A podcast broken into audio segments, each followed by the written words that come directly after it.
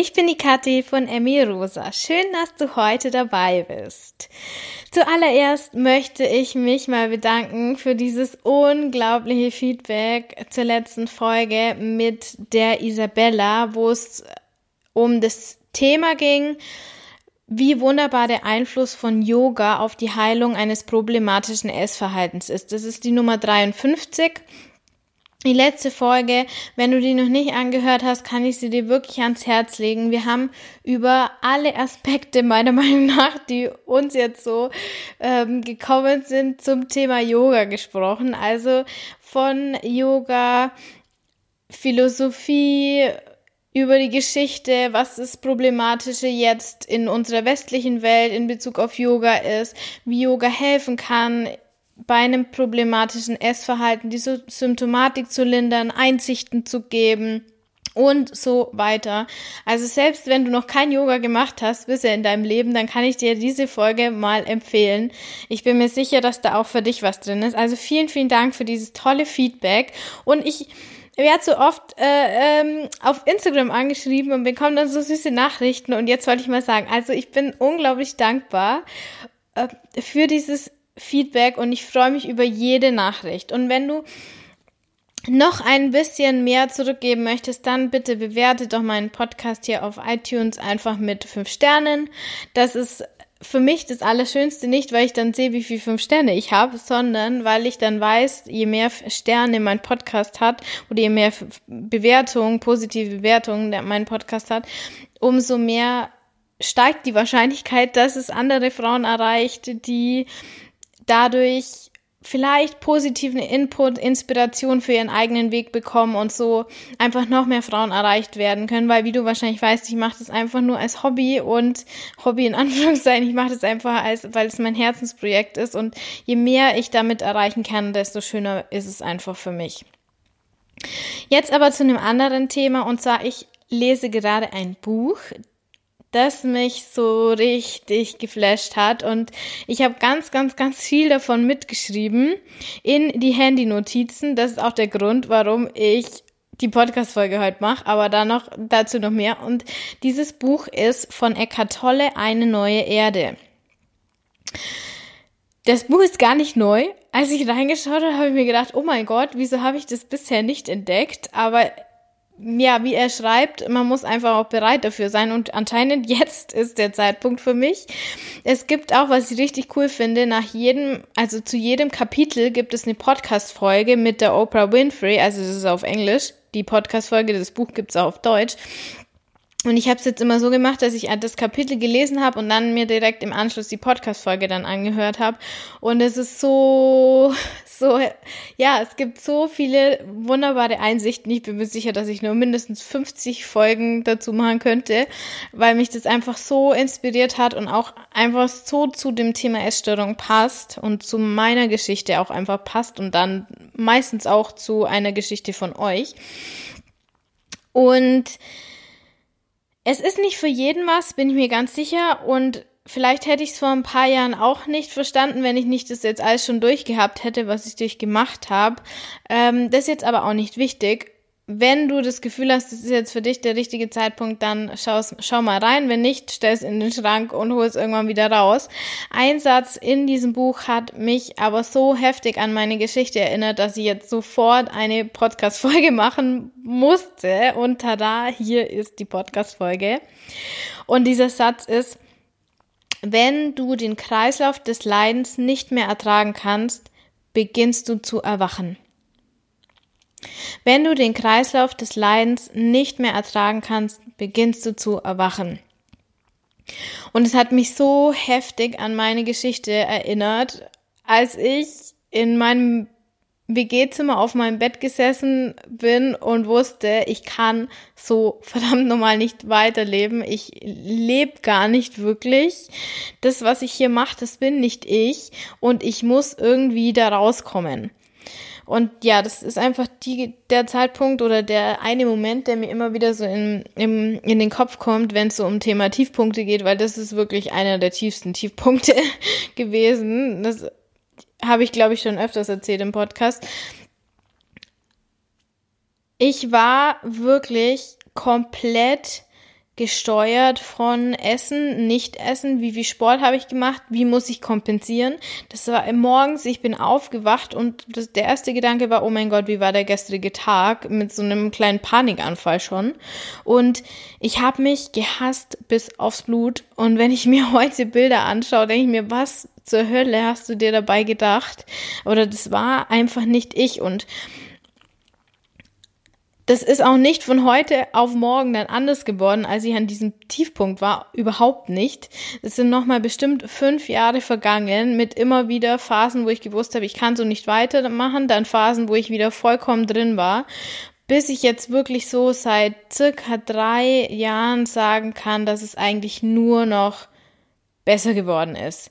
Also klar gab es immer wieder so schrittweise so, meine, mein Professor sagt immer, ähm, es gibt keine Rückfälle, es gibt nur Vorfälle, weil jeder Vorfall dich wieder wachsen lässt. Das wollte ich irgendwann mal im Podcast sagen und das finde ich nämlich so schön. Es gibt keinen Rückfall, es gibt nur Vorfälle. Ich hatte immer wieder mal so Vorfälle, wo es schlechter geworden ist, aber im Großen und Ganzen kann ich sagen, die letzten drei Jahre ging es eigentlich immer besser und immer besser. Aber dass ich heute sagen kann, klar habe ich noch so Muster und habe ich immer wieder so Gedanken, die mich zurückwerfen, aber das ist, das ist wirklich manchmal wochenlang gar nicht und dann mal wieder eine kurze Phase.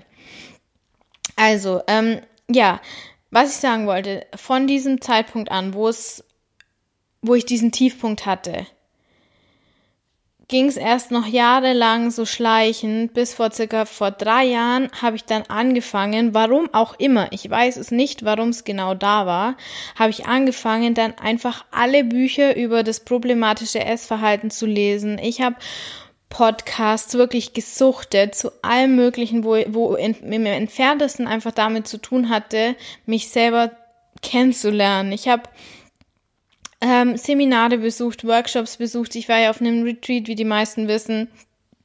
Zum Thema Essen habe ich Workshops gemacht und Seminare und auch einfach angefangen zu meditieren, Yoga zu machen und nicht so alles auf einmal, sondern es ist so eine Welle losgegangen. Ich war, glaube einfach bereit und ich musste halt erst ich, wie alt war ich denn da? 27 oder 28 werden, um an den Punkt zu kommen, dass es jetzt für mich richtig war.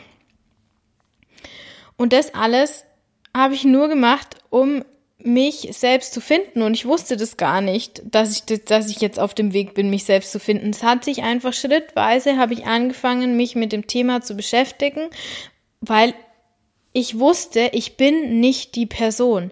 Ich bin es nicht. Ich bin die Person, die unter dieser Essstörung liegt und nicht diese Person, die dieses, diese Essstörung lebt. Und heute bin ich ein komplett anderer Mensch, wenn ich zurückschaue, daran denke, was mir damals wichtig war, so wonach ich gestrebt habe. Ich war absolut getrieben von dem Ego, von der Bestätigung durch meinen Job. Das war eh mega heftig, wie ich mich da reingestresst habe. Dann auch die, ja, so die Aufwertung meiner äh, selbst durch irgendwelche Gegenstände, Klamotten, Urlaube, natürlich der Körper Number One, ist ja klar.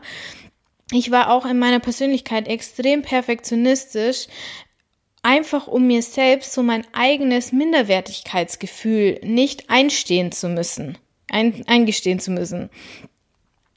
Ich war auch mega hart in, in meinen Aussagen. Ich war geplant, organisiert und habe auch andere, so leid es mir heute tut, total verurteilt, wenn die einfach für mich so schwach waren.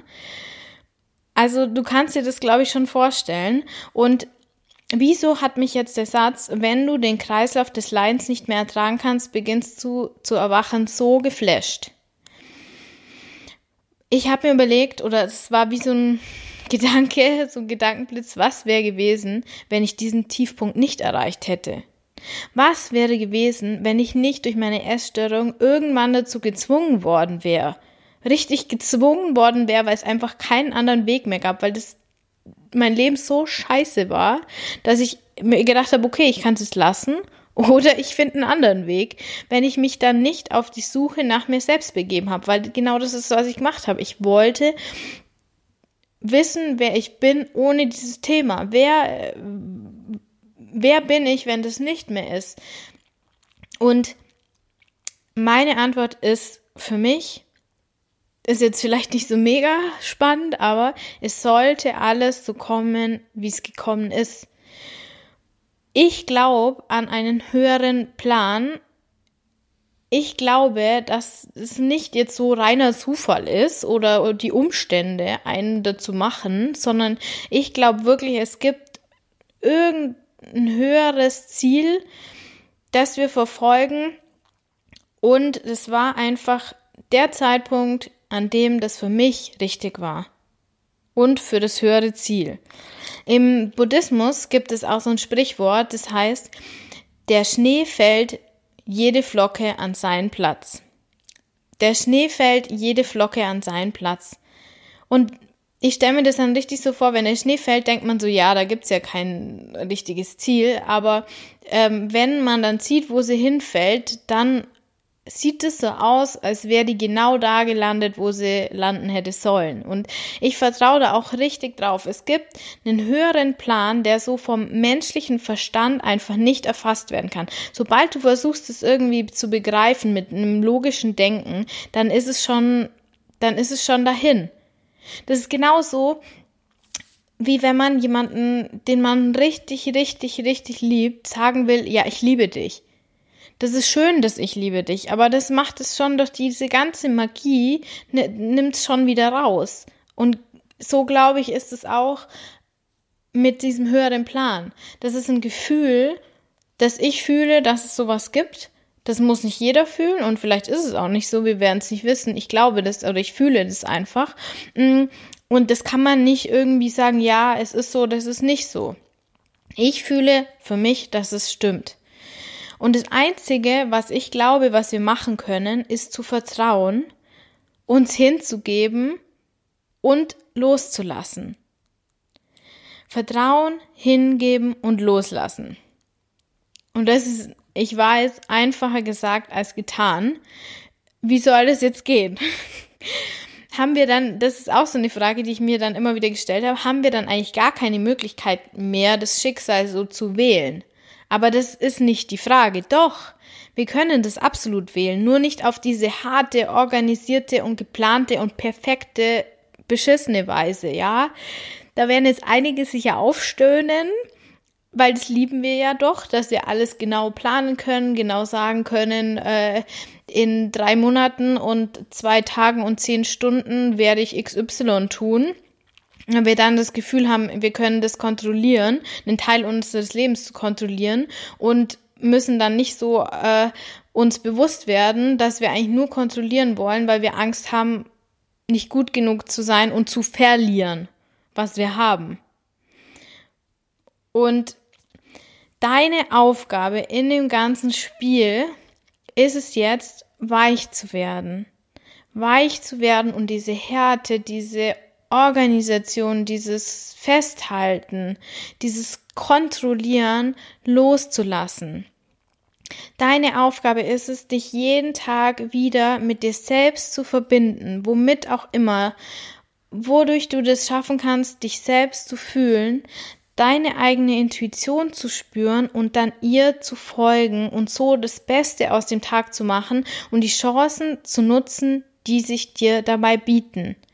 Dein Problem mit dem Essen ist deine Chance, dich selber zu erkennen. Das ist deine Option, dein Weg aus diesem ganzen Getriebenen zu erwachen und zu erkennen, wer du wirklich bist.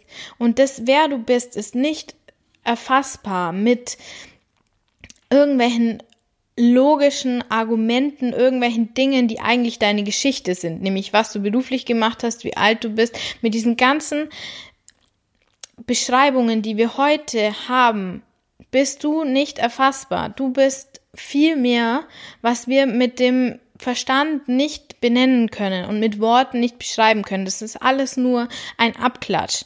Und das Essen ist auch nicht dein Problem. Dein Essen ist nur ein Symptom von etwas, das viel größer ist. Etwas, was da drunter liegt und erkannt werden will. Und vielleicht kannst du es so sehen, dass das, das Essen und das Lernen aus diesem Essensthema rauszukommen deine Chance ist und dein Glück, dich selber zu finden.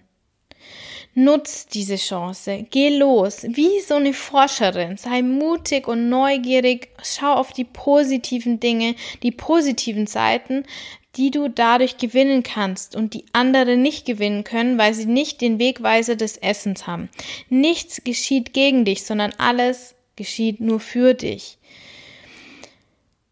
Und zwar, um dir diese Chance eben zu geben, zu erwachen und festzustellen, dass du eigentlich schon immer heil warst und du das einfach nur nicht sehen konntest. You are the universe expressing itself as a human for a little while. Deine Kathi von Emmy Rosa.